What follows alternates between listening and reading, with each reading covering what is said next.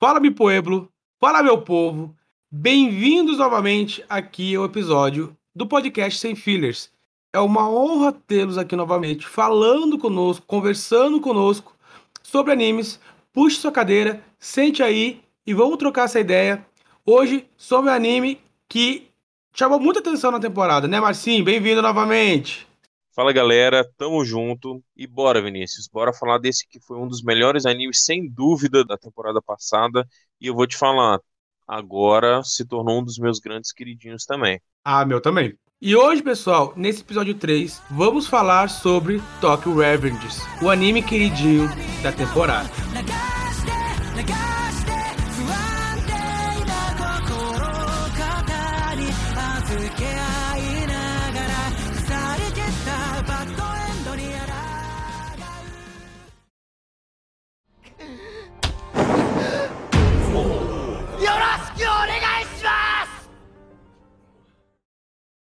Bom, galera, antes de começar a conversar, eu tenho que falar qual foi a ideia de nome do nosso episódio pelo Marcinho. Ele mandou um nome muito bom, cara, que resume muito bem o Tokyo Revengers, que é brodagem ao máximo ou incompetência extrema. Exatamente. Quem viu o anime tá entendendo o que a gente tá falando, tá ligado? E é mais ou menos isso que a gente vai conversar aqui hoje. Mas, Marcinho, nem todo mundo que tá chegando aqui agora assistiu Tokyo Revengers. Então, para aquela galera que possa querer assistir esse anime maravilhoso, fala aí uma sinopse, fala aí como um breve resumo do que fala esse anime. Galera, é o seguinte, a história se trata da vida do Takemichi, ou Takemito, como o pessoal nas redes sociais falam, onde ele é um virgem com um emprego duvidoso de 26 anos e que acaba de descobrir que a sua primeira e única namorada do ensino médio foi assassinada, justamente por uma gangue que ele fazia parte e que chegou a conhecer muito quando ele era mais novo no ensino médio. Atormentado com essa notícia, ele passou o dia todo pensando, pensando, pensando no que aconteceu, como era sua antiga namorada, e por descuido acaba sofrendo um acidente fatal. Só que por curiosidade, justamente quando ele sofre esse acidente, a sua consciência de 26 anos é transportado 12 anos no passado para o seu corpo em 2005, onde ele passa a ter uma segunda chance para poder reparar todos os erros que ele fez durante a sua vida. Esse é o resumo do Tokyo Revenge. Obviamente, é um resumo que você pode falar, beleza, mas aí, qual é a graça? Cadê o, o queridinho que vocês falaram? E aí que tá a questão. Vocês têm que assistir para entender. Senão, aqui, a gente não pode dar muito detalhe, senão é spoiler direto, pessoal. Então assistam, vocês vão gostar. Como que o Marcinho falou, parece muito um, um shoujo, mas ele, na verdade, é um shonen ele lembra um pouco de shoujo porque pelo resumo dá a impressão que vai vir alguma coisa mais passional, né, mais um romance, alguma coisa mais forte desse tipo, né, na trama. Apesar de ter, não, galera, é um shonenzão mesmo. O que importa é a amizade entre os membros da gangue, o que importa é o protagonismo do protagonista, o que importa é tiro, porrada e bomba e motos. Muitas motos. E, e macacões. Gangue. E macacões personalizados massas. Pessoal, então é um anime bem interessante. Se você não assistiu, pause agora, vá assistir, depois volta a escutar, porque é muito interessante. A gente não quer ficar dando spoiler, porque esse anime realmente, galera, se você assistir, cada episódio tem uma informação valiosa. Assim, tirando os dois primeiros. Os dois primeiros você pode assistir até um pouco mais rápido, se puder. Passou dos dois primeiros, você vai engatar na história a partir do momento que o Takemichi entra de cabeça no passado, né, entra de cabeça voltando 12 anos no passado e vê que ele consegue arrumar o, futuro, ou seja, o presente dele, as coisas pera.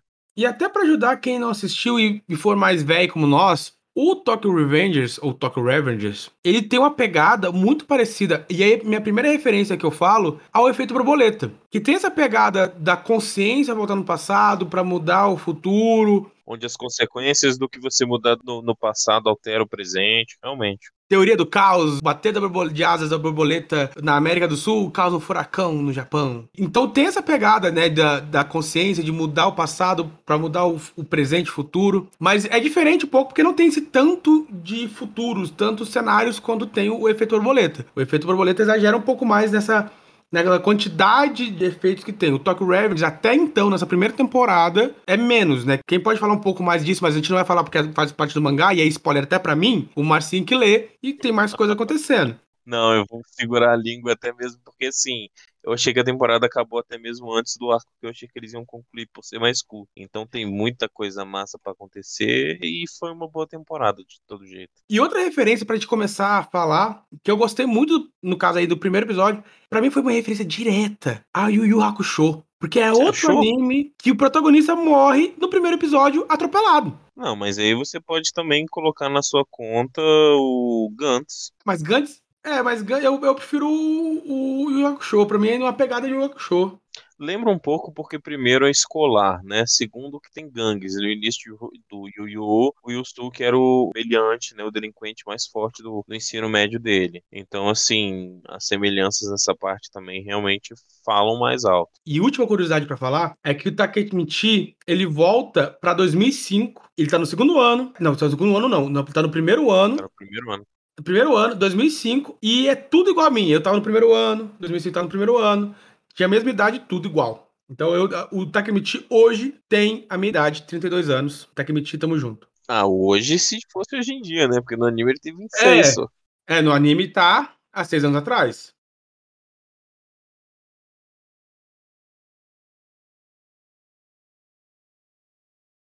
Né, pra gente continuar então o nosso papo, a gente entra na questão da técnica do anime, que é animação, traço, roteiro. Roteiro a gente deu uma, conversada, mas a gente pode falar um pouco mais. Mas pra começar, primeira coisa, acho que o Marcinho concorda, o traço é muito bom. O traço é excelente, eu gosto muito do traço, mas ao mesmo tempo, eu não gosto tanto da animação. Eu acho que a animação, em certos momentos, ela é pouco fluida ela é muito. Ela destoa muito do contexto todo do belo traço que o anime tem. E isso já mostra no começo, na abertura, em que a- aquela cena que o Takemichi tá correndo. Já é uma, uma animação bem travadona, assim, bem paradona. Então, é um anime pra mim que tem um traço muito bom, mas uma animação bem mais ou menos. Então, quando você assume, né, o mangá depois do anime, você fica surpreso em ver o traço mesmo que o autor, o Ken Wakui, ele tem. E é realmente um bom traço, um- uma boa, uma boa arte. E você fica surpreso, porque é um mangá de estreia, normalmente traço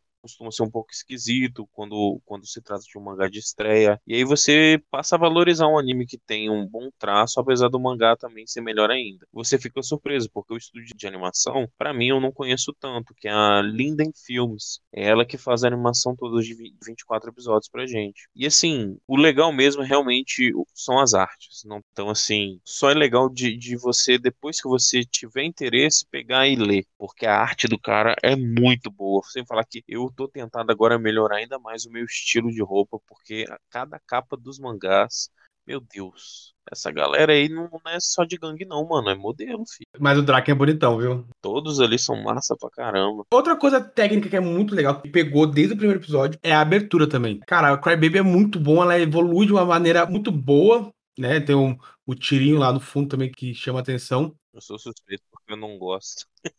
Se não gosta, caraca, eu, eu adoro a abertura. Eu ado- Não a animação da abertura, a música da abertura pra mim é muito boa. Não, a animação da abertura pra mim é ok, a música pra mim eu não, não é, não sou, não sou um dos mais fãs, mas eu admito que tem uns pedaços da música que é realmente muito bom. Nossa, teve uma vez que eu voltei do colégio escutando ela uma, uma vez atrás da outra, cara.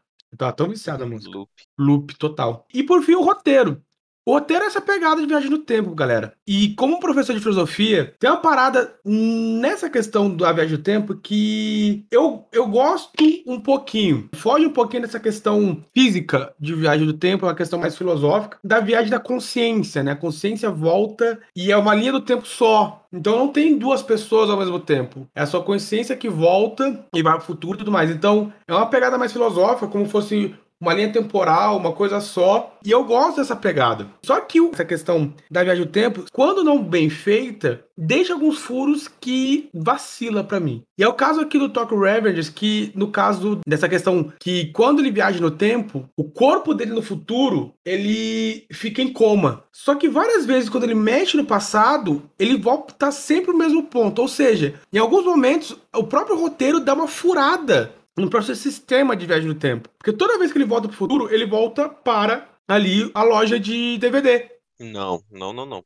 Pelo menos no, no anime, das três vezes que ele volta do, do passado pro futuro, duas vezes ele tá na loja de DVD. Foi não, só o que que acontece? Só, só relembra comigo. A primeira vez que ele volta é quando ele, sem, ele conta as informações pro Naoto, o irmão da Renata, e aí ele, ele decide ser delegado, sacou? E aí ele acorda dentro do ambulatório do metrô, com o Sim. Naoto como delegado. Com o Naoto falando com ele. A segunda vez, se não me engano, ele tá lá no quarto do Naoto, que eles já estão brothers, e eles começaram a traçar o, o plano pra poder impedir que o Draken morra. Aí as duas seguintes, ele volta sempre pra loja de DVD. É porque é onde ele estaria naquela hora, entendeu? Na verdade, ele voltaria pro corpo dele em coma. Não, eu acho que não tem não, acho que você tá confundindo, Vinícius. Não, pode ver. Até da última vez, no final, ele, ele volta e ele acha que é empregado ele não é. Ele tá lá só alugando o DVD. Mas a gente não vai falar agora porque a gente vai falar mais no futuro. Não, a última não foi a que o Shifuyu morreu? E essa mesmo, ele volta pra loja de DVD. Só que na, da outra vez ele volta, ele é o empregado, até a menina dá borro nele. E aí, da última vez ele volta, ele tá alugando o DVD. Que até a galera encrenca com ele porque ele tá atrasado pra reunião. Ah, eu sei por quê, eu sei por quê, eu sei por quê. É porque ele de fato mudou o presente, sacou? Então reseta o ponto que ele tava. Mas então todas as vezes ele mudou o presente. Então todas as vezes ele tinha que voltar fora do coma. Exatamente. A única coisa só que, por exemplo, ele que dá a impressão de que ele não volta pro lugar é porque na primeira não tinha como. Ele sofreu aquele acidente de todo jeito, entendeu? Tanto é que é o Naoto que salva ele, porque o Naoto já tava lá. É, é. Mas assim, outra coisa que eu também não gosto dessa questão da viagem do tempo do Tokyo Revenge, Tokyo Revenge, que é essa parada que quando ele a consciência dele vai pro passado ou vai pro futuro, meio que ele, tipo assim, ele vai direto do passado pro futuro ou do, do futuro pro passado. E quando ele chega, meio quando tipo, ele, ele aterrissa, a mente dele meio que, tipo, tinha que lembrar das coisas que estavam acontecendo até aquele momento. Tá ligado? As memórias, querendo ou não, era pra estar nele ali. A mesma coisa no passado, a mesma coisa no futuro. E isso me marcou muito, por exemplo, quando ele, ele volta no passado lá na casa de banho com Uhum. o Mike e com o Draken. Ele fica meio perdidão, o que tá acontecendo? O que tá acontecendo? Provavelmente o Mike e o Draken tinha falado pra ele o que ia acontecer. Só que ele ficou moscando, ah, o que, que vai acontecer? Porque tudo que aconteceu da última vez que ele foi pro futuro, voltou pro passado, meio que ficou um, um em branco pra ele. Mas, querendo ou não, o corpo dele do passado viveu tudo aquilo. Então ele tinha que lembrar. Ah, eu entendi, eu entendi. A mesma coisa no futuro, quando ele volta no futuro, tá ligado? Ele, o corpo dele viveu tudo aquilo até no futuro e ele tinha que lembrar, tá ligado? Querendo ou não, é o- a mente dele está do passado, mas meio que ela viaja por todo esse tempo e ela tinha que lembrar, e não lembra. Podia até dar uma parada assim, tipo, ele passar mal, vomitar, porque a, me- a memória tá voltando, e realmente é uma parada meio que de HD carregando. Podia ser uma, uma ferramenta a ser usada, mas não, ele, tipo, fica meio, no meu caso, meio jogadão, assim, tá ligado? Uhum. Mas eu acho que eu sei porque é é mais complexo do que a gente pensa que é. Que é isso que eu tava reparando aqui agora. É porque o que que acontece? É, vamos supor, o Takemichi que volta no pro passado, ele é o Takemichi 1, tá? O 1, ele é da realidade 1. Quando ele volta, ele já é o Takemichi 1 na realidade 2, sacou? Na verdade, só vai virar a realidade 2 quando ele mudar as coisas, tá ligado? Exatamente, que é quando ele salva o Naoto, que o Naoto vai lá e salva ele, aí ele já tá na realidade 2, porque na realidade 1 ele morreu, sacou? Mas mesmo assim, quando ele volta pro futuro, aquele Takemichi, ele vai viver. Porque o futuro é a realidade 2, é, é o futuro 2, sacou? É o passado 2. Mas entende que o corpo e a consciência do Takemichi, querendo ou não, ele, ele viveu na, na realidade 2, Não, porque ele é o Takemichi 1, sacou? Ele substitui o 2. mas não é o corpo, é, é- é a mente. Então, Exatamente. quando ele vai pro futuro, ele- quando ele chega no corpo, ele essas duas memórias tinham que se. Não porque o, o corpo é diferente da memória, só se fosse, tipo, só se ele pudesse pegar e ter a- as memórias do Takemichi 2, entendeu? É isso que eu, é, é- essa é a sua, sua- é a sua pergunta, né? Mas é que tá, o corpo viveu. Então, ele, por exemplo, até aquela parte que ele fala com a Renata, cadê o cara que você gosta, né? Por que, que ele terminou com você? E ele tá. E, e ela tá falando dele. É. Querendo ou não, era pra ele saber que era ele, porque ele viveu aquilo, ele deu pé na panela. Por mais que seja o Takemichi 2, 3, aquele Takemichi que ele volta no futuro é aquele Takemichi, entendeu? Por exemplo, quando ele chega lá no, no karaokê com a Emma. Também. Então, tipo assim, ele tinha que saber, porque aquele corpo viveu aquilo. Então, tá na memória. Uhum. É meio que, tipo assim, é, não era pra substituir a memória de um por outro. Era pra, tipo, é meio que ter dois HD e acessar outro HD. É meio que o Ultron e o Jarvis no Avengers, a Era de Ultron. Então, pra mim, essa é pegada da viagem do tempo. Mas, né, nem de futuro, que é um dos meus filmes preferidos, tem, não deixou de ter furos. Não, é, com certeza. Eu só acho que sim, pra mim, eu acho muito bem amarradinho tudo no roteiro. talvez quando a gente reassistir você consiga ter uma resposta melhor. Eu agora não tô sabendo como é que eu posso te iluminar, porque para mim esse detalhe não foi importante, porque para mim é, é justamente incompetência do Takemichi, porque o Naoto põe ele para estudar todos os casos, todo mundo que tem relação com a Toman, que é a gangue, e ele quando volta para mim ele fica um pouco aéreo porque ele tá voltando, então ele tá com a mente um, um, pouco turva, entendeu? Por isso que ele não consegue lembrar tudo de imediato. Mas a obrigação dele, já que ele consegue ir e voltar pro passado e pro futuro, né? Futuro presente, ele deveria.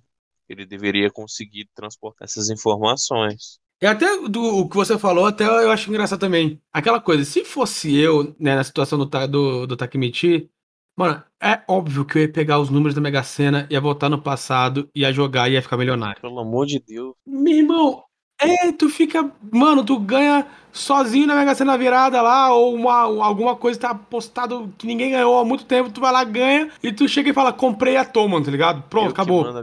Pronto. Ou tu casa com a Renata e vai morar em Paris. Pronto, acabou, pô. Exatamente. É isso que me incomoda do Takemichi. É uma incompetência muito extrema, porque a partir do momento que ele decide, vou salvar a Renata, vou impedir que ela, que ela seja assassinada. Mano, e aí você consegue, sabe? Ele consegue. Aí ele consegue deixar ela viver um dia a mais incompetência extrema, sabe? É, é, um momento onde você finalmente tá lá sós com ela no, no futuro presente. Cara, tu, tu decide no banheiro, velho. Do nada.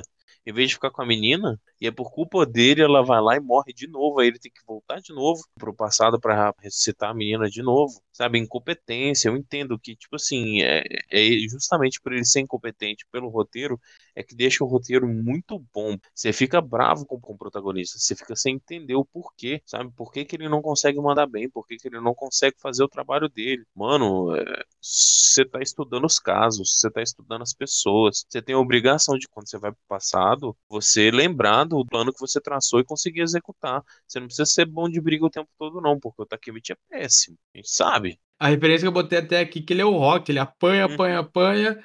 E de tanto o cara Exatamente. bater nele, ele se cansa e ele vai lá e, e dá um jeito. Mas assim, se ele soubesse, se ele soubesse o que fazer, o anime acabava na primeira temporada e coloca, sobe a, o, o, letreiro do Arnold aí. É, é, a mente dele não consegue ter um processamento tão bom porque ele fica confuso com as viagens. Aí até a mente ficar clara demora. Mas o problema é que demora demais. É um personagem que é muito falho, isso me irrita muito. Porque ele literalmente tem a faca e o queijo na mão. Ele consegue resolver a situação e não resolve, resolve às vezes da pior maneira possível. Mas o problema é que que eu sou muito impaciente. Tanto é que é por isso que antes do anime acabar eu pulei pro mangá. E aí, pelo menos ali, eu já fiquei mais saciado e, mais satisfeito. Não vou dar spoilers, tá? Fique tranquilo, Vinícius. Fique tranquilo, pessoal. Mas você passa a admirar um pouco mais o Takemichi, porque ele de fato começa a crescer. Eu acho que o problema que eu tenho com ele é que ele demora muito como personagem a ser desenvolvido, entendeu? A história é boa, o enredo é bom, mas o desenvolvimento do protagonista para mim demora muito, e é por isso que eu fico incomodado. Vamos ver se então, né? Vamos conversar sobre o desenvolvimento da Takemichi a partir de agora, então, a seguir aqui desse episódio.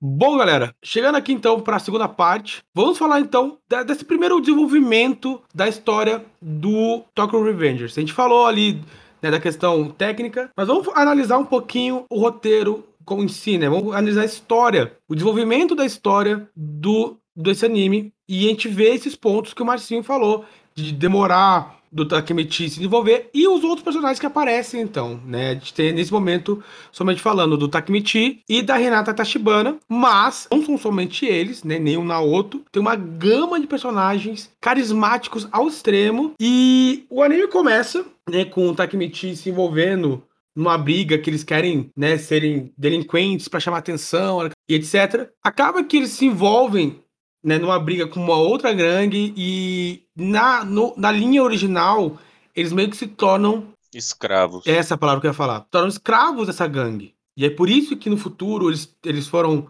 né, o Takemichi é o que ele foi, né, todo largadão, todo despreocupado. Só que quando ele volta, ele decide enfrentar o, esse, o líder dessa gangue. E aí a gente não vai entrar em muitos detalhes aqui nessa primeira parte, porque ela, ela é bem básica, assim. Mas, quando o Takemichi enfrenta o líder da gangue, e ele luta com ele. No momento da luta deles, no final da luta deles, chega outros dois personagens extremamente importantes nesse enredo todo. Chega o personagem mor. Chegou o personagem mor da, da obra. Que é o Mike e o Draken, né? O, o Mike. Mudek no Mike.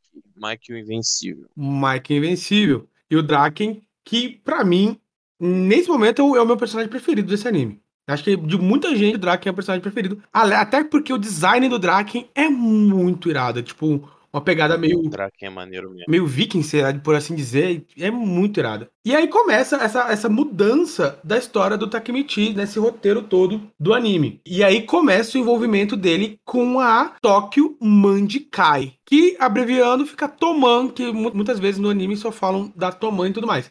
Eu prefiro falar Toman. o Takemichi não entra na Toman de início, ele só se envolve com esses dois personagens, o Draken e o, o Mike, que eles viram amigos. Basicamente a história é essa, que eles viram amigos e o Takemichi vai se envolvendo com eles, os amigos dele se envolvem com ele e tudo mais. Não, o Takemichi, ele sabia que ele tinha que se envolver com essa gangue, porque é justamente essa gangue, pela ação dessa gangue, que a, a Tachibana vai vir a falecer, então ele tinha que fazer, entrar nessa gangue para fazer com que a sua amada né, não morra. E aí começa todo o envolvimento dele com essa gangue. Então esse, esse começo é isso, ele se turmando, ele entrando e tudo mais. A gente descobre quem é o Mike, a gente descobre quem é o Draken. É o Mike que chama o Takemichi de Takemichi. Pode não parecer, mas dentro da grafia lá tem uma diferença, uma parada mais. E, e a Toma, pessoal, ela é uma gangue de moto. Por mais que a moto vai demorar um pouquinho pra aparecer, ela é uma gangue de motoqueiros, né? Todos usam macacão porque eles são motoqueiros é porque são as vestimentas tradicionais dos motociclistas e motoqueiros japoneses. Vai no anime tu vê que, que a gangue, na verdade, eles são delinquentes. E é uma, pegada legal nesse, nesse quesito, que eles não, tipo assim, eles não querem cometer crimes pelo fato de serem criminosos. Eles são delinquentes nessa questão de transgredir as regras. Tem uma boa, tipo, eles curtirem a vida de uma maneira. Por mais que no futuro a Toman vira né, de uma máfia mesmo, uh, nesse momento não, eles, eles não queriam se tornar uma máfia, eles eram né, delinquentes que queriam andar de moto, que queriam brigar, que queriam ser adolescentes, porque aqui a média de idade é 15 anos, 14 anos. Então, tem essa questão dessa adolescência transviada, por assim dizer. E até me chama atenção porque o, o Draken e o Mike invadem o colégio do Takemichi para chamar ele para sair. Até a Tachibana dá um tapa na cara do Mike, e aí né, disso começa a amizade. Ele vira para ele, pro Takemichi e fala: Ó, nunca perca essa garota. Mas assim, aqui deu pra mostrar que é muito fácil você ter ser um delinquente no, no Japão. Ninguém te dá um chamadão, ninguém te dá um sapão, ninguém fala: Ô moleque, vai pro colégio, pô, caramba, dá um tapa na orelha e manda o moleque pro colégio. Não tem nenhum bedel proibindo os caras de fazer bagunça, pô. É muito fácil ser delinquente no Japão se for assim. Uhum, exatamente. E, cara, os moleques andando de moto, assim, não tem nenhuma polícia parar e falar, cadê o CNH? É, nenhum, nenhuma blitz lá pra pegar os moleques andando de moto, pô. Então, esse primeiro arco, ele vai introduzindo o Takemichi, vai apresentando a Toma e tudo mais. Então, é um pouquinho lento esse início, tipo, vai devagarzinho, o Takemichi, ele até se acha por estar tá andando com, com o pessoal e tudo mais. E aí, quando o Takemichi volta pro futuro, porque ele achava que já tinha feito o que devia ser feito para mudar o futuro, e de fato não é, e aí o Naoto, que no futuro é um, é um delegado, delegado não, um detetive, eles descobrem que a Tachibana ainda falece e tudo mais, e eles começam a ver os pontos que são importantes pra Tram para tentar mudar o futuro. E o primeiro ponto que eles descobrem é que o Mike tá sumido, esse líder da Toman, que ele era o, era o comandante da Toman, o Draken era o vice-comandante. Já vi que tem várias divisões da Toman. E que, na verdade, o Draken faleceu, ele chegou a ser morto numa briga. E um outro personagem, o Kizag Teta, sem brincadeiras aqui, até vamos tentar falar, de tentar ser menos, menos quinta série aqui. Ele assume o vice-comando da Toma e vai aos poucos ocupando espaço até o Mike sumir no futuro e ele comandar a Toma como um todo. E aí tu vê que esse cara é realmente um psicopata. Por conta disso, de fazer esse, link com tudo mais, o Takemichi volta pro passado com essa com essa proposta de salvar o Drake. E aí começa o arco da Mobius. Até tem uma parte, uma parte anterior que mostra o Patin, né, lutando contra o líder da Mobius naquele momento. E a Mobius era a, a gangue do Kizag. E o Pati ele vai preso por conta disso. E rola toda uma treta dentro da toma com o Keian, não lembro o nome do cara, que era amigo do. era da divisão do Patim. Mas enfim, rola toda uma treta. Só que então, a única missão que o, que o Takemichi tinha era fazer o Drake viver. O Drake não podia morrer. E aí tem todo o envolvimento, sei lá, né, novos personagens aparecendo, tem a Emma aparecendo, tem todo um casinho do Draken com a Emma, depois a gente descobre que a Emma é irmã do, do Mike e tudo mais. Mas o Takemichi só tinha um objetivo: não fazer o Draken ser esfaqueado. E, Marcinho, pode falar, ele consegue ou não? Consegue. Só que não. Pelo amor de Deus. Takemito ataca novamente com a sua habilidade alta de tirar um no D20 na hora de proteger os outros. Porque olha, a defesa desse menino é péssima. Pelo amor de Deus, o ataque de oportunidade também dele é péssimo. Personagem ruim, pelo amor de Deus, protagonista fraco. Nesse momento. Enquanto, nesse tá, momento. Galera? Por enquanto, por enquanto. Ele, ele melhora. É porque tem, todos começam de baixo, né? Inclusive dentro da toma. Então o que acontece? O Draken é esfaqueado, ele toma sim a, facada, mas justamente por conta da coragem do Takemichi ele consegue salvar a vida do Draken e impedir que ele seja morto por essa facada. Então, assim, dos males o menor, e ele conseguiu de fato fazer um, um bom feito para poder ganhar prestígio dentro da gangue. Seja sincero, todo esse arco da Mobius é um arco muito legal né, da primeira grande luta de gangues da Toma contra Mobius, que aparece também os outros integrantes da Toman, aparece o Bad, aparece aquele menino que só fica rindo, aparece o, o outro Vikingzão gigante se não me engano, na luta, inclusive, que rola das duas gangues entre si, né, da Mobius contra a Toma, é de 150 da Mobius contra 50 da Toma. Só pra vocês terem noção da proporção de briga. Sim. Gente demais, velho. 100 a mais, é muita, é muita gente. E a Toma, no final das contas, vai lá e arregaça eles. E é uma luta bem legal, bem animada, né, no sentido da animação em si, mesmo com os defeitinhos da animação do, do Tokyo Revenge para mim, é uma, foi uma luta legal. É uma luta importante. O, outra coisa, o Takemichi também, cara, antes mesmo da luta, ele, a Hinata, o Draken, a Emma vão lá, tipo, um festival lá, né? Um encontro de casais. E, e essa parada, o, eles esquecem por um momento, tá? Curtindo a, a Tachibana, eles esquecem, opa, eu tenho que deixar o Draken vivo, tá ligado?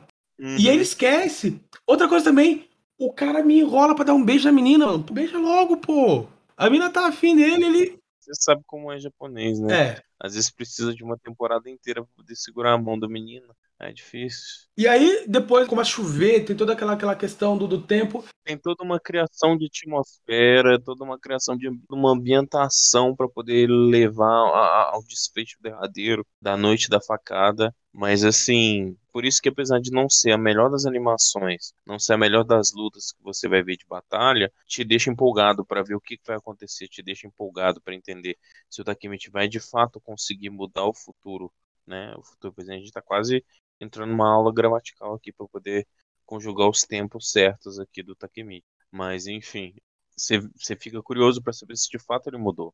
O autor te dá essa oportunidade de ver e você vê literalmente que cada ação que é desempenhada muda o futuro.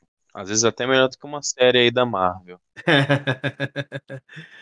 Mas assim, tem uma parada aqui que é engraçada, que você vai concordar comigo. O Takemichi, ele tá lá naquela florestinha lá, aquele bosque que tem. Ele sofre o bullying, ele é, ele é amarrado, ele apanha. O, que o Takemichi mais faz é apanhar. Aí ele consegue soltar, se eu não me engano, com a ajuda da Tachibana. Ele vai pro estacionamento onde tá o Drake, ele sabendo que o Drake vai ser esfaqueado naquele dia. Ele sabe quem é a pessoa que vai esfaquear o Drake. Ele não consegue virar pro Drake e falar: Drake, olha só, eu tava na floresta, fulano quer te esfaquear. Não, ele chega lá, e fica, Drake cool, Drake cool, lá, fica procurando o Drake, aí achou o Drake, ele tá cercado. Ele fala, Drake, o negócio é o seguinte, fulano quer te não vai ser essa galera não. Ele não consegue passar informação, fi. Ele se espanta com tudo. Incompetência extrema. Meu irmão, cara, Takemichi é, é osso, velho. Nessa luta também tem uma parada pra mim que é muito legal, que é o Mike chegando na luta. Então, o Mike, ele chega e aí você vê de fato o porquê que ele é chamado de Mike Invencível, no Tecno Mike. Putz grila, que cara cabuloso. E aí começa todo mundo falando, ah, barulho de escapamento, é a moto tal, é a moto do Mike que parece a cena dele cortando os carros e tudo mais. Aí aquela parada do, da passagem da luz, assim, tudo mais. E aí ele chega. E ele chega com pijama. Uhum. Ele chega com pijama, tipo, tipo, bora lutar, tá ligado? E toda aquela pegada, e tem, né? Aí acaba que o Drake é esfaqueado. E aí o, o Takemichi né, consegue pegar o Mike, levar, tirar ele da luta, e a galera que queria esfaquear o, o Drake, que a galera que, tipo, lá atrás, o Mike e o Drake bateram naquela galera que escravizou o Takemichi pela primeira vez. E essa galera queria vingança, que eles eram da Toman, por sinal. E aí tem a luta deles de novo, o Takemichi é o Rock de novo, apanha, mas ele consegue ganhar do bully dele e tudo mais salva o Draken e todo esse enredo que faz com que ele cada vez mais se torne né, apegado a esses personagens, o Draken e o, e o Mike. O Mike fica todo agradecido o Takemichi ele de fato ele começa a fazer as grandes ações dele que levam ao reconhecimento dentro dos cabeças da Toma. Então assim é, é, essa parte que você começa a gostar mais do Takemichi. Você vê que apesar dele não ser muito bom, na questão que ele não seja muito confiável, poder dar conta das missões, é porque realmente é difícil para ele, porque ele não é uma pessoa que do nada vai puxar um poder, um sétimo sentido um ki poderoso e resolver a parada. Não, ele é um menino, moleque de ensino médio. Ele é um menino que acabou de entrar no ensino médio, primeiro ano, 15 aninhos, velho, 16 aninhos. Um madão que nunca lutou, só apanhou da vida e. Exatamente, ele não é acostumado a lutar. O físico dele, ele destoa dos outros que encabeçam a, a, liderança da turma, sabe? Assim, o Mike perto dele é o mais comum, mas o Mike ele tem um grande diferencial. Porque o Mike é um gênio da luta. É um chute trovão ali, mano. Ele vem de uma família forte no. no... Ó, o spoiler, ó o spoiler, ó o spoiler. Não, mas é, é, falado na série. É falado. E do Draken é legal porque falam, fazem um background bem legal do Draken, né? Essa questão da violência por causa da onde ele viveu, onde ele nasceu, por causa da mãe dele ser prostituta. Se vocês gostaram de, de algum dos líderes dos esquadrões do, da Tomo, não se preocupem. Todos eles vão ser desenvolvidos, todos eles vão ter oportunidade de contar a história deles, e todos eles são massas, todos eles são maneiros. Então, assim, não tem um personagem ali considerado coadjuvante, né? Porque ele de fato tem uma ação dentro da história ali que não seja bem desenvolvido ou que tenha um papel bom dentro da trama. E isso é um ponto muito positivo, porque só agrega mais a jornada que o Takemichi tem. É, e, e, tem uma parada também da, da, de uma Chekhov's Gun aí, nessa parte que o Mike chega, que tá falando do Mike, que é da moto. A moto volta no futuro é uma parada bem importante, por sinal. E a moto não foi jogada, ah, o barulho do escapamento da moto do Mike. Não foi só por, por ser a moto do Mike. Não, a moto tem uma parada bem legal no futuro. É, uma, é um termo no cinema chamado. É maneira. É um termo do cinema e teatro chamado Chekhov's Gun. Se você vai colocar algo na cena, em algum momento aquele algo vai ser usado. E a moto do Mike vai ser usada. E, e assim, né, encerrando esse arco, uma coisa legal que é, mostra, né, porque o Takemichi faz a, a, cicatriz da mão, que muito, em vários momentos aparece a cicatriz dele, virou a marca dele. E ele salva o Draken, né? Ele consegue levar o Draken pra ambulância. E o Mike fica muito agradecido, porque dá pra ver que o Mike ama, né? Uma, não uma questão amorosa, mas o Draken é como se fosse o irmão, e depois a gente vai descobrir que é quase o cunhado do Mike. Ele, o Mike fica tão agradecido que dá o macacão dele, o primeiro macacão dele pro Takemichi. Mas em nenhum momento. Isso é muito maneiro. Em nenhum momento a gente tem que falar que até então o Takemichi nunca entrou na Toman. Até então o Takemichi nunca pediu pra entrar na Toman. É, ele só é um brother, tá ligado? e cada vez mostra cada vez mais que eles são brothers e tudo mais. Mas nunca tem um envolvimento, né, dele com a gangue em si até então. Ele tá só aquela coisa, no momento errado, na hora errada, com a pessoa errada e as coisas acontecem. Exatamente. Então, assim, é... depois desse arco, entra de fato no final, né, na parte final da, dessa primeira temporada, o arco de Valhalla. Mas até antes, antes um pouquinho, mas assim, só para encerrar, o Takemichi, da forma errada, ele conseguir fazer com que o Drake acabasse vivo no passado, ele volta ao futuro com o dever cumprido. E é engraçado que essa parte do anime mostra que ah, realmente, nossa, as coisas melhoraram. A, a, a, Tachibana tá viva, olha só, eles vão se encontrar. Aí tem todo aquele climinha, toda aquela questão. Nossa, eles, eles se gostam ainda. Nossa, ela gosta dele. Nossa, ela guardou o colar dela que, tá, que ele deu para ela lá no passado. E parará, parará, parará.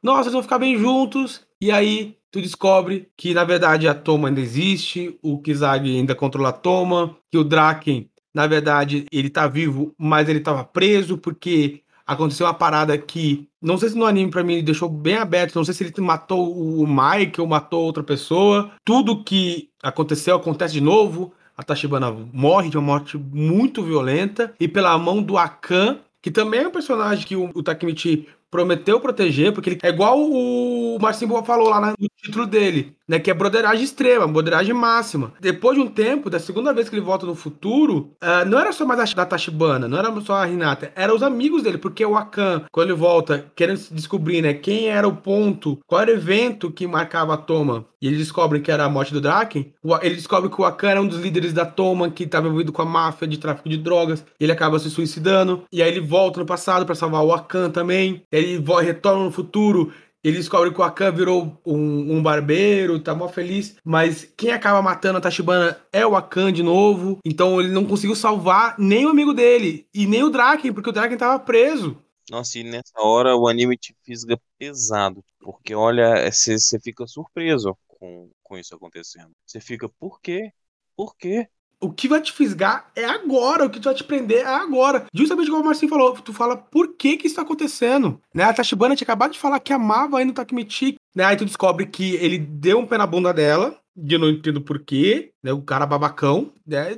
Deve ter lá no futuro a ver com ele querer salvar ela de alguma forma. Eu acredito. Então, tem essa pegada aí de muitos pontos ainda a... vão ser revelados, né? O Marcinho sabe um pouco mais na frente por conta que ele leu o mangá mas eu acredito que no anime ainda vão, vão ser respondidos. E aí, cara, tu, você como espectador, né, como vendo o anime, você está desolado, você está arrasado, você, tipo, não sabe o que vai acontecer. Tipo, era tudo para dar certo, cara, e não deu. É sacanagem. Esse é o sentimento, é um sentimento mútuo, Vinícius. Tinha tudo para dar certo e por que que não deu, cara? Poxa, Takemichi, o que que ficou faltando? E aí a gente entra na próxima parte. E aí a gente entra no novo arco, que é o arco de Valhalla. Aí sim o autor começa a destrinchar ainda mais o arco, destrinchar mais os personagens, entrar a fundo na história, introduzir personagens chaves, introduzir peças chaves. É a segunda fase do anime, a segunda e a última da, da primeira temporada. E é aqui que tem a, a, primeira joia que o autor entrega pra gente, que é a, a batalha do Halloween sangrento. Oi, oi, oi. そんなのてめえの決めることじゃねえだろうが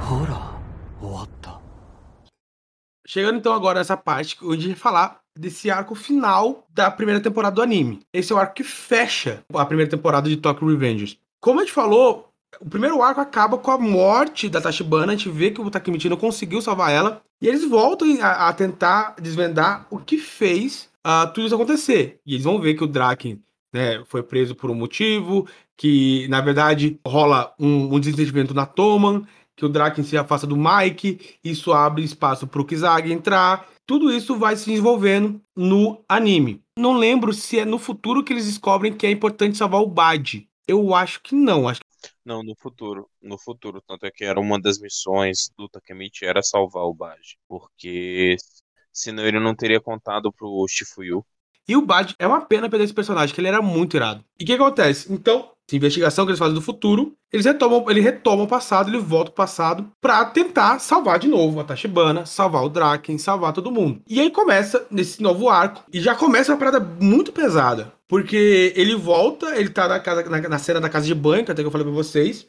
o Mike e o Draken falam, ah, vamos lá que vai ter uma cerimônia agora, tal, lá no templo, etc tudo mais. E nessa cerimônia, a gente pode falar que, que é o Takamichi, porque todo o anime, pessoal, é do ponto de vista do Takamichi. Então, e é uma parada que até me deixa triste, porque não tem como fugir disso. Obviamente que é o recurso de roteiro do Tokyo Revengers é, ser o ponto de vista do Takamichi, mas às vezes prende, às vezes prende. Mas às vezes é interessante como é agora. Porque nessa reunião, o Takemichi, eles descobrem que tem uma nova gangue, que é a Valhalla, e é, são dissidentes da Mobius e que eles juntaram uma galera. Dragões negros. Uhum. E para conseguir lutar contra a Valhalla, o Mike recebe na Toman como o líder da terceira divisão, que era do Patin, que tá preso. Não, agora lembrei. Não, lembrei. Na verdade, o Takemichi ele volta para evitar a briga entre o Mike e o Draken, que ia levar a separação da, da Toman e abrir espaço uhum. pro Kizag. Kizag. Uhum. Que é uma, em relação ao patim, que tinha toda uma pegada que o Draken queria que ajudasse, o Mike não ia ajudar e tudo mais. E aí ele, ele meio que resolve a briga entre os dois e fala: pronto, resolvido. Ele volta ao futuro, descobre que não resolveu, volta ao passado de novo, né? Já descobre que tem a Valhalla, que tá surgindo e tudo mais. E aí quando ele volta, ele já volta pra cerimônia que vai ingressar o Kizag na Toman. E ele fica muito indignado. Porque ele é o único que ele sabe que é o babaca que vai destruir a Toman. Tem até a cena que ele vai lá dar um socão na cara do Kizag, ninguém entende. E você começa a admirar o Takemichi aí. Mas também cai a ficha. Porque o Drake fala: Takemichi, o que você tá fazendo? Tu não é nem da Toman, tu é, pô. Que, que você tá, tá querendo bater no cara que é líder da terceira divisão, velho? Ali começam as, as, coisas cair um pouco a ficha, porque tudo que o Takemichi fez aqui agora, ele nunca foi da gangue. E a, a função dele era entrar na gangue. E aí começa também essa missão, essa side quest dele. A primeira side quest que ele fala: pô, se eu realmente quero mudar as coisas, eu tenho que entrar na gangue primeiro. E aí toda essa parte tem essa, essa questão, porque o Bad vai chegar também, vai bater no Takemichi, porque ele bateu no, no Kizag, e aí ao mesmo tempo ele vai virar e falar assim, ó, sai da Toman, tô no Valhalla. E aí ele fala que vai pra gangue rival, né, liderada pelo Rama, já tem uma, já tem uma apresentação dele, até um, um, um, pouco antes, ele aparece no futuro, até por sinal também. E o Bad deixa a Toman. Só que tem uma grande treta, que o Bad era um amigo de infância do Mike. E ele não queria que o Mike. O Bad é um dos fundadores. Um dos fundadores. E o, o Mike não queria que o Bad saísse da Toman. E aí o, o Mike dá a missão, se não me engano, a missão pro Takemichi entrar na Toman. Que é o, o Bad voltar pra Toman. Senão, ele morria. Porque o Mike ia bater nele. Muito óbvio que você vai escolher, né? E aí, o, o Takemichi né, quer descobrir porque o Bad saiu da, da Tomanta e toda essa questão da, né, do envolvimento da Valhalla, o porquê. E aí surge um personagem novo, o caso Tora, que é a pessoa que fez o Bad sair da Toman. E aí depois a gente vai entender o porquê. E aí o Takemichi vai investigando. E aí nessa investigação do Takemichi, ele recebe ajuda do Shifuyu. Ele se torna assim, olha só, já que você está investigando a mesma coisa que eu, uh, eu vou te ajudar. Porque o Takemichi. É, porque o Takemichi, ele conhece o Chifuya apanhando do Bad, porque o Bad tem que fazer uma, uma, um ritual de entrada na Valhalla, que era espancar um ex-amigo, e ele chama os, é, o seu tenente, né, da divisão dele, e o, o Chifuya aparece apanhando que nem um louco do Bad. Que o Bad era. Cara, o Bad é muito legal por conta disso, ele era muito agressivo. Até ele tem uma pegada com, né, com dente canino mais proeminente, todo um lado meio selvagem, cabelo comprido e tudo mais. Aí o Shifuyu, ele fala, ó, o Bad tá indo pra Valhalla porque ele quer investigar de perto o Kizag, porque ele sabe o Kizag que é a treta, tá ligado? E aí o, o Takemichi tem a mesma função, que é investigar o Kizag, o Shifuyu tem a mesma função, e aí os dois juntos vão atrás disso. Só que todos enrolar, né, acontece, vai ter a, a, uma luta entre duas gangues, entre a Valhalla e a Toman, por conta disso, porque a, a, a Valhalla, né, que era liderada pelo Kizag, por, por trás dos panos, e você descobre que o Kizag era, ele é um grande manipulador, ele manipula as pessoas é, do jeito que ele bem entende, e o Akan, no futuro, deixa isso bem claro. E acaba acontecendo o que é chamado de Halloween sangrento, porque era na véspera do Halloween, se não me engano, né, Marcinho? Sim. E aí vem essa última luta, que é. O Halloween sangrento. O Halloween sangrento e a, e, a, e a, luta definitiva dessa primeira temporada. Que, de novo, o Takemichi só tinha uma função. Qual era a função, Marcinho? Proteger o Baji. E ele conseguiu? Não. Mas por incrível que pareça, ele realmente tentou e realmente foi importante na briga. Pela primeira vez, porque foi uma, uma briga de 300 contra 100, 150, o dobro de pessoas. Então a Toma novamente estava em desvantagem e novamente teve que ir lá buscar o resultado, professor. e, cara, realmente, o Takemichi nessa, nessa, nessa luta faz toda a diferença, porque ele chama atenção em certos momentos, ele se coloca à frente. Ele motiva os outros. Ele motiva os outros, chorando do jeito que ele chora. Inclusive é aí que ele ganha o apelido mesmo, de fato, de herói chorão, né? E ele precisa, tipo, fazer alguma coisa. É, é a primeira vez que ele fala, eu preciso fazer algo. E a primeira questão que ele vê é o Mike. Porque o Mike, ele ia lutar contra o Kazutora e o Kazutora ia apagar ele. Então a primeira coisa que ele fala, ó, eu preciso deixar o Mike acordado. E ele tenta interferir na luta do, do Mike e do Kazutora. E outra coisa interessante também é que o Bad não começa essa luta. Ele tá sumido. Ele aparece no meio pro final e tem o desfecho que, pelo amor de Deus, né? eu não esperava, tanto é que foi a partir daí que eu pulei pro mangá. Porque eu não aguentei esperar o próximo episódio, não, não aguentei esperar o 22 episódio e falei, que se lasque, vou, vou pular pro mangá e não me arrependo. Acho que não tem um grande mangá que tenha me cativado tanto quanto o Tokyo Revengers ultimamente tem sido o mangá mais maneiro que eu tenho lido últimos três anos. E, cara, eu, eu te falar uma parada. E eu, eu, foi um, um recurso de roteiro que eu gostei bastante. Por quê? Porque, querendo ou não, a função do Takemichi era fazer o Bad sobreviver. Porque o caso Tora ia matar o, o Bad. Pra vocês entenderem, né? Se você tá aqui, você sabe que é o caso Tora. O caso Tora é também um fundador da Toma né, que tem lá o, o, flashback deles, que ele mata o irmão do Mike, e aí por isso você descobre da moto do Mike, porque era a moto do irmão dele. E aí o, o caso Tora, né, por conta disso, ele foi pro reformatório e ele nutriu todo esse, esse ódio do Mike, que é um ódio bem besta, né? Porque é aquela coisa, nossa, eu matei o seu irmão, a culpa é sua de eu ter matado o seu irmão. Não, você vê aí que todos esses meninos, se fizessem terapia, não, não teria esse problema. Principalmente o caso Tora. É outro anime que se fizesse terapia resolvia. Ficou muito perturbado, ficou bitolado o garoto, e aí você vê, mano, esse menino é, é doido, não dá pra mexer não, parafusar menos. Nisso tudo, ele acaba, né, que chama o Bad pra, pra Valhalla, que o Bad tinha essa questão né, de débito com o Kazutora, porque o Bad estava com ele, esse envolvimento, porque eles iam roubar a moto do irmão do Mike pra ele, e o Kazutora vai pra, pra Valhalla por conta disso, casaco irado da casa do, do Valhalla, por sinal é mais legal para mim do que o macacão da, da Tomã. E aí, acaba, por sinal, que o Wad, ele acaba falecendo. Porque o Toro consegue esfaquear ele. Mesmo assim, ele sendo esfaqueado, ele consegue lá lutar, que é disposto a lutar. Só que ele acaba falecendo de qualquer jeito. E outra, ele ia falecer já com a facada do Kazutora. Mas para tirar a culpa do Kazutora, ele pega o canivete e ele dá a facada mortal nele mesmo. Faz um harakiri, não é harakiri. Ele faz um harakiri, ele faz um suicídio e, né, em prol do, de salvar o amigo Kazutora. Porque se o Kazutora, se ele morresse ali, né, o Kazutora ia ser o assassino dele. Ele falou, não, você não vai ser meu assassino. Eu vou tirar minha própria vida. Eu, eu vou ser esse egoísta, né, na verdade eu vou ser altruísta por conta disso. E essa é a grande jogada, por Porque, de novo, o Takemichi não conseguiu salvar ninguém. Ele não impediu a morte do Bad. Mas a morte do Bad, e pelas ações do Takemichi, até mesmo de tentar impedir o Bad de ir lá lutar, de enfrentar o Kazutora e tudo mais, ele chamou a atenção do Bad. E aí o Bad, sabendo que ia morrer, falou assim: quer saber? Eu vou morrer mesmo? Então, pelo menos eu vou morrer em prol do meu amigo, vou salvar ele. E eu achei isso muito bem feito, porque foi uma jogada muito boa. Então, de fato, de novo, o Takemichi não, não consegue salvar ninguém. E acha até o final do anime ele não vai salvar ninguém.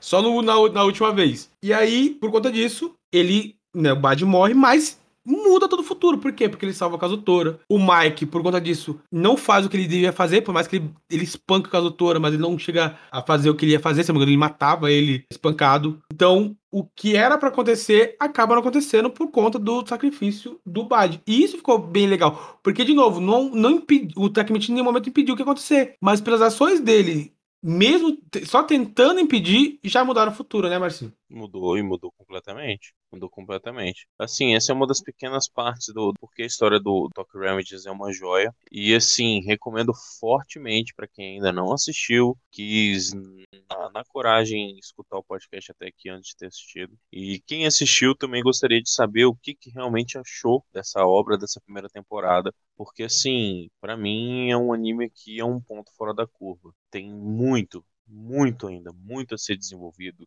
muita história boa, muitas revelações. E assim, para mim é um anime que eu só consigo ver é, no acrescente, porque pra, até o momento, até onde se encontra no arco final do, do mangá, só melhora a narrativa. Quero ver isso animado agora, eu quero ver isso nas telas, porque é, não adianta nada você ter um, um mangá sensacional, brilhante, e você não ter uma animação à altura, né? Exatamente. E aí vai se encerrando, né, o Halloween Sangrento. A, a Toma, que no passado saiu como derrotada, sai como a vencedora. Eles acabam vencendo a, a Valhalla. Pelo que ele, o Takemichi fez, querendo ou não, ele conseguiu ingressar na Toma por conta disso. Né, até, até a cena de que o, o Mitsui, ele... Mitsui? ele é, é o meu favorito ele costura o traje do Takemichi, porque agora ele faz parte da Toman. E tem lá também a cena que o Drake manda mensagem pro, pro Kazutora por conta do prestígio que o Takemichi alcança, o Mitsui acha, acha justo ele de fato costurar o, macacão assim como ele fez com todos os chefes que tem na gangue, com todos os cabeças. E essa parte eu achei sensacional. É muito maneiro você ver, você vê que o prestígio do Takemichi só cresce dentro né, justamente nesse encerramento do Halloween, com o Takemichi, querendo ou não, se tornando o capitão da primeira divisão da Toman. Porque a gente vai ver lá que tem uma, uma, uma, questão estranha, porque o Valhalla vai fazer um acordo com a Toman, né, de encerramento da, da briga e tudo mais. o Shifuyu vai ter a opção de escolher quem vai ser o capitão da primeira divisão. E ele escolhe o Takemichi, porque eles, os dois agora são parceiros, né? Então, nada mais justo eles estarem na mesma divisão. E aí acaba que o Takemichi chora de novo, né? Como sempre, está chorando. E aí ele se torna o, o, capitão da primeira divisão. E aí chegamos no final surpreendente que esse anime vai ter.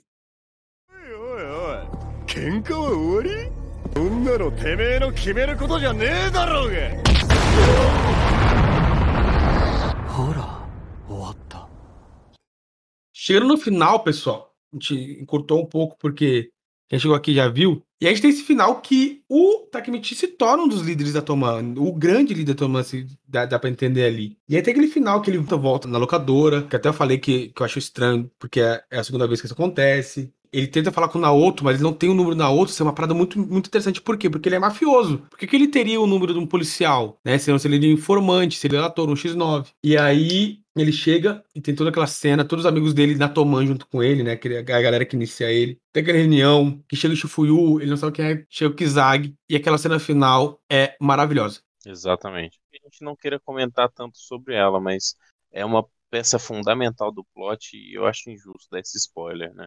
Mas assim, eu te falo uma parada. Quando o Kizag dá o uísque pro Takemichi pro Shifuyu, eu já sabia que tinha treta. Ah, eu, eu, a partir do momento que o cara apareceu, eu já, eu já não botava fé e já não teria ido. Ficaria na minha. Na hora que ele deu o uísque, eu falei, pronto, Takemichi se lascou. Takemichi se lascou porque ali tem Boa Noite Cinderela. É clássico de filme. Pô, o cara trabalhava no locador, o cara tava lá alocando filme. Ele não viu um filme que fala disso, pô. é incompetência extrema. pô, Pô, cara, vou mudar de novo o nome do, do, do episódio e botar Takemichi incompetente, porque de novo ele é incompetente, cara. Faltou maldade, né, criança? Faltou maldade, faltou muita maldade. Malícia. Faltou viver, mano. Faltou aquela parada, tá ligado? Você sair do bar sem Como é pagar é a conta. De... Como é que tu é de gangue e tu não é malandro, rapaz? Pelo amor de Deus. Você roubar a revista da banquinha da, da quadra e sair correndo, tá ligado? Não, tô ligado não, quiser. não, aí não é comigo não. Roubar as lapiseiras do colega, mano. Quem nunca roubou a lapiseira, a caneta do, do colega, do professor? Quem nunca pediu a caneta B que atira a primeira pedra? Falta, cara, faltou um pouco de Takamichi aprender a colar, tá ligado? Se ele, que, se ele colasse, ele tinha um desenvolvimento melhor nessas paradas da malícia aí, velho. É isso que mostra a preciosidade aí de Tokyo Revengers. Vocês não podem deixar de prestigiar de verdade, vai vir com tudo. Se vocês estão ansiosos aí para a segunda temporada de Demon Slayer, estão ansiosos para a segunda temporada de Jujutsu Kaisen, estão ansiosos aí para a segunda parte da quarta temporada de Attack on Titan, mano, pode, pode colocar aí para vocês segunda temporada de Tokyo Revengers, porque vai ser brutal. Também acho, cara, também acho. Mas assim, coisas interessantes, né? Como que o Takemichi sobreviveu a um tiro na cabeça? Da mesma forma que ele sobreviveu a um atropelamento de trem, voltando no passado? Será? Mas outra parada que também. Vocês querem que eu responda? Não, não, sai daqui. E outra parada que me dá um questionamento. E eu começo a pensar por esse lado: será que o Mike não é o vilão da parada? Será se? Toda vez que ele vai pro futuro, o Mike some. O Mike tá desaparecido. O Mike não quer saber da toma. Toda vez que ele muda o passado, o futuro presente, o Mike tá de uma forma diferente. Ele muda também o futuro do Mike. E é isso, esse é um ponto que a gente só passa a perceber lá na frente. E agora eu encerro porque eu já, já tô falando muito. Pois é, eu começo a pensar se o Mike não é vilão nessa parada, não, viu? Mas só vamos ver no futuro. Então, pessoal, chegamos aqui ao fim de mais um episódio. Como a gente falou, do anime Querida Temporada. Espero que vocês tenham gostado. Eu quero que vocês também conversem com a gente. Falem o que vocês acharam. Quais são os pontos de vista de vocês em relação a esse, a esse anime. Pra gente também agregar. Vai que é coisa que a gente não viu. A gente vimos de uma maneira diferente, eu e o Marcinho. Então comentem com a gente. Vão nas nossas redes sociais. Conversem com a gente. Comentem nossos posts. Compartilhem nossos posts. Nos marcando. Para que você possa fazer parte da divisão sem fillers. Olha só, falando de divisão, nós criamos a nossa divisão, que é a divisão sem fillers. Para estrear essa divisão, nossa divisão, nós já fizemos a postagem lá, já tem pessoas compartilhando, nos marcando no Instagram e no Twitter. Faça você também, pessoal. Então, primeiro integrante da divisão sem fillers, queria gostaria de agradecer o compartilhamento e marcar no nosso o post, que foi a Marie, né, do perfil, é o arroba Curtir, que fala de séries, fala de livro de livros também, isso é muito legal. Então é o que a gente faz aqui, só que no Instagram, com séries e livros. Então vale a pena seguir. A Marie é uma pessoa maravilhosa. Marie, meu grande abraço. Muito obrigado pela essa parceria. Muito obrigado por nos compartilhar e continue compartilhando. E, e vocês também, pessoal. Toda vez que vocês compartilharem, vocês vão ganhar uma menção honrosa aqui na Divisão Sem Fio. Então, pessoal, muito obrigado por estar aqui conosco. Foi um grande prazer ter-os nessa conversa, não é, Marcinho? É isso mesmo, pessoal. Muito obrigado. Eu sei que talvez tenha ficado um pouco confuso algumas coisas, algumas informações que a gente falou aí sobre a, a respeito da história. Mas pode ter certeza do seguinte: se você assistiu o anime, você vai compreender. Não é papo de doido. É porque viagem no tempo é uma parada complexa é só assistir que vocês vão entender. Confia. É realmente um anime que você colocar aí de mais esperados, mais aguardados para a segunda temporada. E, e mais, muito obrigado a todos. Muito obrigado pela atenção. Muito obrigado para quem tem nos ouvido, tá? Vocês, estão, vocês são muito importantes pra gente. Venha ser membro aí da nossa divisão. Então, assim, quanto mais engajamento a gente tiver, mais contato a gente vai ter, mais conversa a gente vai trocar, mais ideias a gente vai, vai discutir e mais temas vão ser elaborados. E quem sabe daqui a pouco vocês vão voltar aqui participando com a gente também, né, não, Vinícius? Exatamente, Marcinho. Então, valeu, galera. Um abraço a todos. Muito obrigado por mais um episódio e vejo vocês na próxima. É isso, meu pessoal. Muito bom tê-los aqui. Converse com a gente, como o Marcinho falou, vão nas nossas redes, digam o que vocês acharam desse episódio, falem pra gente o que a gente pode melhorar. A gente faz isso para ter essa comunidade conversando, dialogando conosco. Isso aqui não é só para nós, é para todos nós. Então converse conosco. A gente faz isso com grande paixão pela essa arte maravilhosa que são os animes e acredito que tem muito, muitas pessoas que estão escutando até aqui e gostam também. Então participe disso com a gente. Muito obrigado, um beijo e até o próximo episódio.